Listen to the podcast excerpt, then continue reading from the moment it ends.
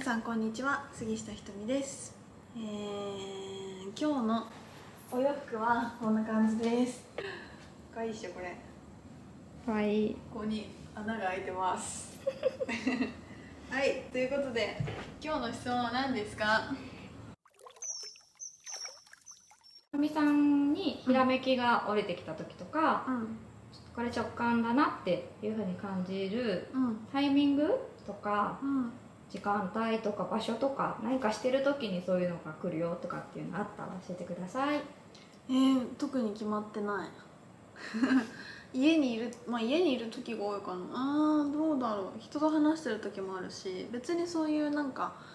そういうのないね。あんま時間帯とかこの場所でこういうことをしてたらとか瞑想してたらとかもあんまない。もう普通に生きてた時にある。あとは結構口の人の口から言ってもらうのが多い気がする最近は。なんかこうひみんなのいろんな一言が集まってこうピースのように集まってあそういうことかってなってく感じ。でも今はちょっとね私ステージがすごい切り替わり期で最近なんかいろんな人にあのアドバイスしてもらうようにしようちょっと切り替えたの。本当に自分があのすごく尊敬しててこの人に言われたらそうなんだろうなっていう人を選ぶってのもとても大事だと思うんだけどそうそういう人に見てもらったりしてああ自分の方向やっぱそうだよねって思ったりして、まあ、ちょっと体調整してもらったりとかっていうのはあるんだけどちょっと今はねなんか本当にフェーズが変わり期なのであんまり参考になる人いない気がしていてちょっと前の私だと朝起きた時にふってあこの講座これぐらいの金額なんだなとかいついつやるんだなとか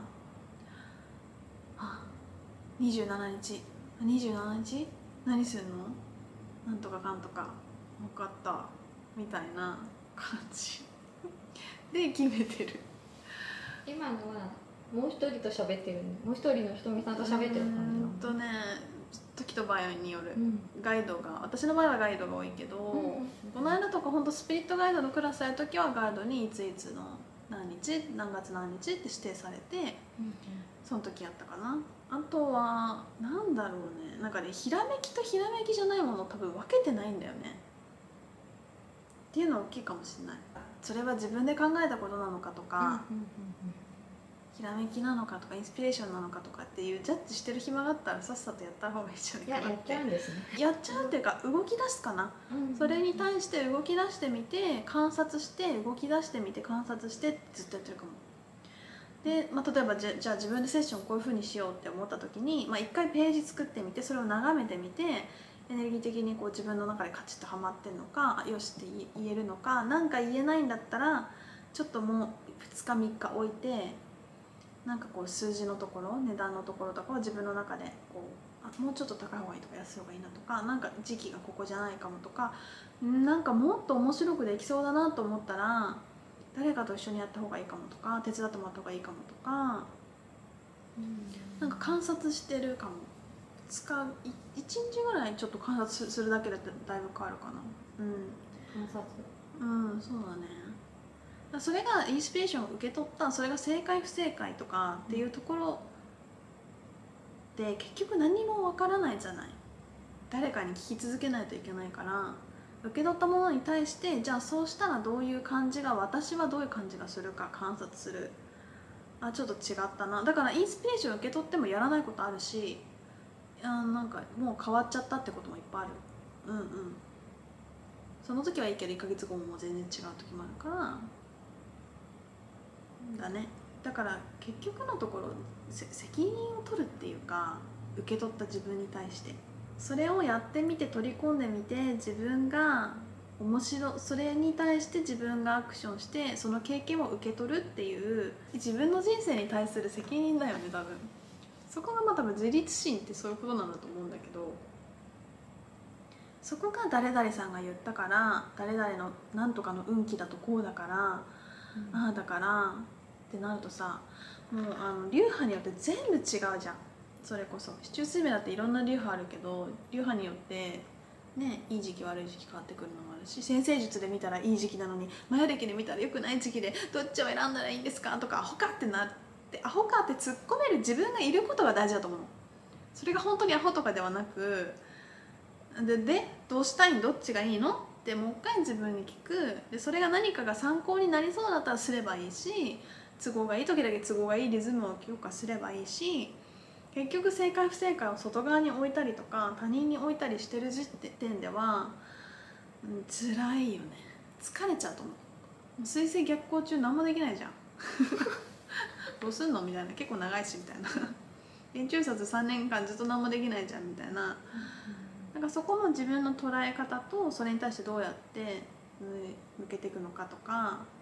大作界とかがあったらその大作界とは何かっていうのは私はすごい自分の中で腑に落ちるまで調べたりするタイプですね。天中殺っていうのが主数名だとあって大作界みたいなやつなんだけど3年間とかあるんだけど天中殺とは何か考察を一回自分の中でしてすごい腑に落ちた時にあの扱えると思うんだよねその3年間が何かを。うん、って感じ。だから振り回されるとかっていうことは基本はない。うん。私の中に全部があって私の中に運気があって私の中にリズムがあって私の中に星があるんだからそれを扱うのは全部私。星に扱われてたり運気に扱われてる時点でそんな運気ないのよ。じゃああのめちゃくちゃ運気悪い時になんかってことは休めるってことだなみたいな。仕事しなくていいんですか？ありがとうございます。寝てます。みたいな感じ捉えるタイプ。かな？うん、なんか例えばちょっと違うことしてる時の方がとかっていうのがあるのかなっていう人が結構多かったりシャワー浴びてる時にインスピレーション降りやすいですとか自転車乗ってる時にこう自転車にこう集中してる時にふーってとかちょっとこう自然を感じてる時に降りてきたとかそういう人が多かったりするからあのひとみさんどうかなって思ったそっかそっか、うん、要はそれってさってなってリラックスした時って意味だと思うんだよ、うん、その人が何でリラックスできるかっていうことが自転車乗ってる時なのかシャワー浴びた時なのかお風呂入ったのかっていう話だと思うから基本ずっとリラックスしてたらいつでも受け取れんじゃね？みたいな気もするしなんかまあ聞かれてんのがリラックスポイントだとしたら朝起きてって時もあるしあと寝た寝てる時この間すごかったのは寝ててもう寝ようとしたんだけど全然寝かせてくれなくて寝かしてくれないって言い方するとちょっとすごい語弊があるんだけど要はもう頭がぐるぐるぐるぐるして、うん、それのことばっかり考えちゃうのよ。でねそれで寝れないっていう人とかいると思うの。でも私としてはそれは全部インスピレーションだと受け取っていてそれをまずちゃんと紙に書いたりするのよ。要はそこにずっとグーっているじゃん。でそれについて考え続けてるから疲れちゃうんだけどそれをわーってきたらじゃあわーってちゃんと書いて見て OK 分かった。ってするともう一瞬で終わるから。それをほっとくともうずっとなんかうわってなっちゃうんだよね。そう。いろんな形で。そうそうそう。だからなんかこの間はわーって来てでも寝たくて次の日忙しかったから。うん寝たいし起き上がりたくないじゃん。そのもうそういう面倒くさいなと思ってずっと抵抗してたの。寝かしてくれって言って。どうしたら寝かしてくれんの寝たい眠たいよとか言ったらノートに書けってなってそれも自己対話の話だよ。どうしたらいいの？ノートに書けって何か言われた気がする。起きもう高3してもあ絶対起きるの嫌だったって思ってたんだけど夜中の3時ぐらいをグッて起き上がってろうそくの火をつけてずっとノートに書いてすんごい好きしてスンって寝たその後。うん。まあそういうことなんだろうね。その時は新しい会社の設立日設立の資本金がいくら誰の誰が入ってくるかっていうメンバーとオフィスの設計図みたいな。設計図っていうかなんかインテリアの配置とか全部書いてうん。えー、っていう日でしたね、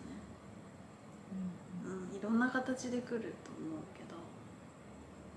まあ、あとはそれをすごい私も今テーマなんだけど私はこんなもんですってしないってことかなって言われたとこなんだよこれ。私が言われたところなんでできてないんですけど私ごときがっていうのはなんか大事じゃないかなと思ってるんだよね。って思ってたんだけど結構邪魔してるっぽくてなんかその結局さ私は自分でニュートラルに客観的に私のことを知っていてそういう意味で私ごときがって言ってるつもりなんだけどそれ自体がもうすごくエゴなんだってことをあの言われまして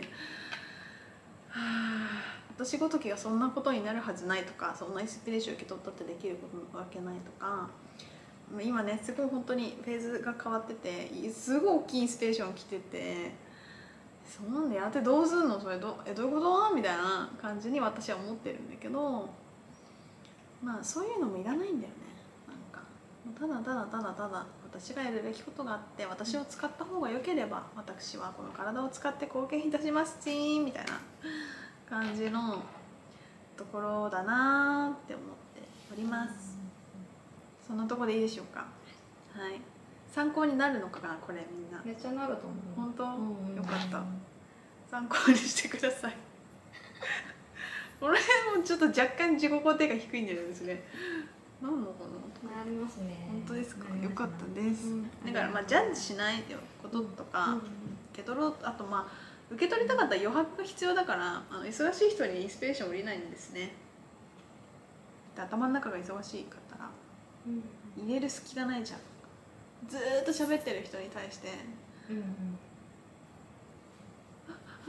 言えなかったってなるじゃん人間も。インスピレーションも同じだからずーっと考えてうーって忙しい人に話しかけたくても隙がないからだから忙しくないって言ってるのはそういうことともつながってきてゆとりを持つ。喜びのために生きてるから私たちは仕事のためにも生きてないしお金のためにも生きてないし全ては喜びのためです。毎週毎週。はい。ということで以上です。皆さんありがとうございました。またねバイバーイ